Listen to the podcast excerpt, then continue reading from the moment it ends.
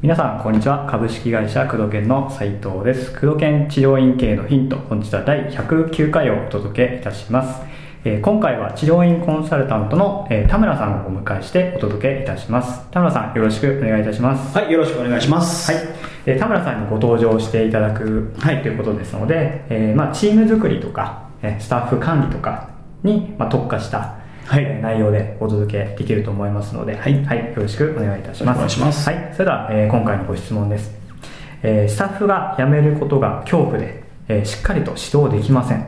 うん。どのような、えー心構えでスタッフと接していけばよいでしょうか。アドバイスお願いいたしますと。はい。これはまあ、ね。あえて田村さんがゲストということで、はいまあ、質問の中からスタッフ管理とか育成のちょっとピックアップして、うん。あのおお聞きしてるんですけれども。そうですね、まあ、この質問、非常に多いですよね、やっぱり最近ね、こうまあ、いろいろそのスタッフマネジメントとかのね、はい。情報回ってて、うん。えースタッフは叱ってはいけないと、うん。怒ってはいけない、なんか多いですよねそういうの最近、っていうのがあるわけですけど、うん。まあ私ね、あの斉藤君と一緒に、はい。えー工藤健さんがやってるうん。店舗の指導に行ったりですけそど、うですね割ときついこと言いますよね。言ってますね、うん。怒りはしないけど、うん。その感情で言いはしないけど、うん。言うことは言いますよね、うん。結構きつめのことは。そうですね。言いますよね。怒るんじゃなくて叱るというか、うん。なんか愛情を感じられるってちょっといいまた適切かわかんないですけど、だけど結構言ったらきついこと言うじゃないですか、だけどスタッフさんは来てくださいって言ってくれるじゃないですか、うん。確かに。うんそれがなぜなのかってことですよね。そうですね、うん。確かに。スタッフに嫌われててもう来ないでくださいっていうもう来てほしくないっていう人なのか、うん。来てほしいって言われる人になるかっていうのは、これは非常に大きな差なわけですよね。全然違いますよね働いてる人からすると、そうそう、うん。オーナー来たらああ燃えなきゃいけないってなるのとオーナー来たらああ嬉しいってなるのと、うん。いろいろ聞きたい話聞きたいってなるのか、うん。その差はねすごく大きな差だと思うので、うん。やっぱり好かれるオーナーにならなきゃいけないとはうん。思うんですね、うん。でそこの差が何かって言った場合に、はい。基準を引いてるかどうかっていうことなんですよ。なるほど。ラインを引いてるかどうか、う。んうんうん。あのその場の気分とか、はい。その場の判断で物を言ってないかっていうことなんですよ。話に一貫性がなくなるっていうのが一番良くないですね。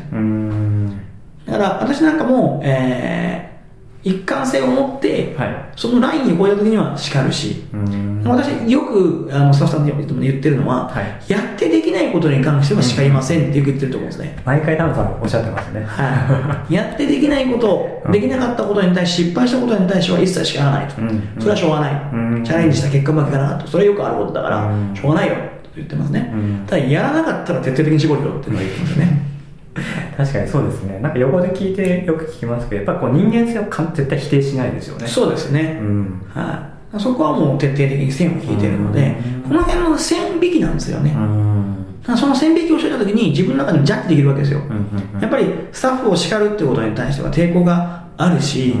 やっぱ嫌われたら嫌だなっていうのがあったりするんで、うんだけどやっぱ叱ってか叱ったりしなきゃいけない時もやっぱあって、うん。じゃないとその陰の規律が守れないところってやっぱあるので、うん言わなきゃいけない時は言わなきゃいけないんですよ嫌われようがなりしようがだけどその線引きをしておかないと、うん。今言うべきところなのか、うん。言っちゃダメなところなのかっていうのが自分の中で分かんなくなるんですね、うん。うん、だから私はいつもスタッフにも分かるように、うん。やってできないことは叱りませんけど、やらなかったら叱りますよっていうことを一貫して言い続けてるわけですね、うん。これによってスタッフも今叱られてるのもあやってなかったから叱られてるんだなと、うんでその線からずれてれば向こうも反論できるようにしてあるんですよ、うんうんうんうん。確かに。はい。でも叱るときは絶対やってなかったことにだけしか叱ってないので、はい。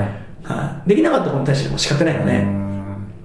だから話に一貫性があるうん。んですね、そうですね、うん。聞く方もすごく、まあ、ちゃんと入ってきますよねやっぱり。そうですね。ん、あとあの、まあ、褒めるってよく最近言う。はいはいはいはいはい。あれについてはどうですか？田村さん気をつけてることとか、うん、そうですね、やっぱり、えースタッフさんの成長のためには、やっぱ成功体験っていうのが非常に必要なことなので、うん。ほとんどのスタッフさんがあの自発的行動をしない理由っていうのは、うん。自信がないっていうところに紐づいてるんですよね。なるほど院長に対して、院長がやっぱベテランだったりするわけですから、うん。院長に対して自信がない、院長と比べると自分の技術がない、知識がない、うん。経験がないうん。ということで、自分はやっぱり避けちゃう、卑下しちゃううん。子が多いので、うん。その自分のイメージは上げてってあげなきゃいけないんですよね。うん。自分はできるんだ、できるんだ、できるんだっていうふうに上げてってあげなきゃいけないんんで、そのためには、ちょっとでいいから、うん。何でもいいから、できたことを褒めてあげるっていうことがすごく大事。だし、うん。できたことを褒めるっていうと、意外と難しかったりするので、うん。もっと簡単な方法としては、やったことを褒める。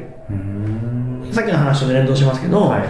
えーやってできなかったことに関しては OK、うん。だからまずできな結果的にはできなかったけど、ん。やったよねっていうことに関しては褒める、あもうチャレンジできた。そうそうそうそうでもそれが確かに次のステップにつながります。とそうですね。うん。その子がないとやっぱりスタッフも失敗したらどうしようってなるから、うん。やったことに対して褒められた。でうまくいかなかったけどそこにやったことに関して褒めてくれた。っていうと、うんまた褒められたいからアクションをしようっていう発想に変わってくるんで、うん。なるほど。なんかいつもこう工藤とお届けしてるんですけど、はい。また田村さんとまた違う視点で。そうですね、うん。やっぱりその、うん会社を作っていくスタンスっていうのも、うん。組織を作るスタンス、組織に対する考え方っていうのも、うん。工藤さんと私してちょっと違うところもますね。あると思いますし、うん。やっぱりそのやってる業態っていうのも違うので、うん。扱ってる商品はも違うので、やっぱり少し視点が変わる部分っていうのはあるかなとは思いますね。そうですね、まあ、今回、まあ、スタッフを辞めることは恐怖っていうところですけどしっかりそういった、まあ、自分の行動もしっかり見直していただいてっていうところがすごく大事ですよね。そうですね、ん。まず叱れるよ、まあ、叱っちゃいけないってことじゃなくて、うん。叱る基準を決めておくんだっていうふうに認識を変えてもらって、うん。でここは叱るところ、ここは叱っちゃダメなところっていうのを分かるっておくこと、ここは褒めるべきところ、うん。うん。ここは叱るところっていうところを自分の中で線引きをするっていうこと、これがやっぱりその一つの、ね、評価制度の始まりになるわけですよね。うん確かに。うん、だからそれを形にしてみんなに明文化してはい。言葉でもいいですし、うん。ちゃんと伝えるってことね、ううんちの基準はこうだよと。ここに対してはうん。指導が入るよっていうことをちゃんと分かりやすく伝えておく。その組織のルールっていうことが相手に分かみんなに分かってないとトラブルのもとになるわけなのでそのルールがない中で叱ってしまったりうん。怒ってしまったりっていうことをしてしまうとやっぱスタッフさんが退職するうん。要因になるわけですよね。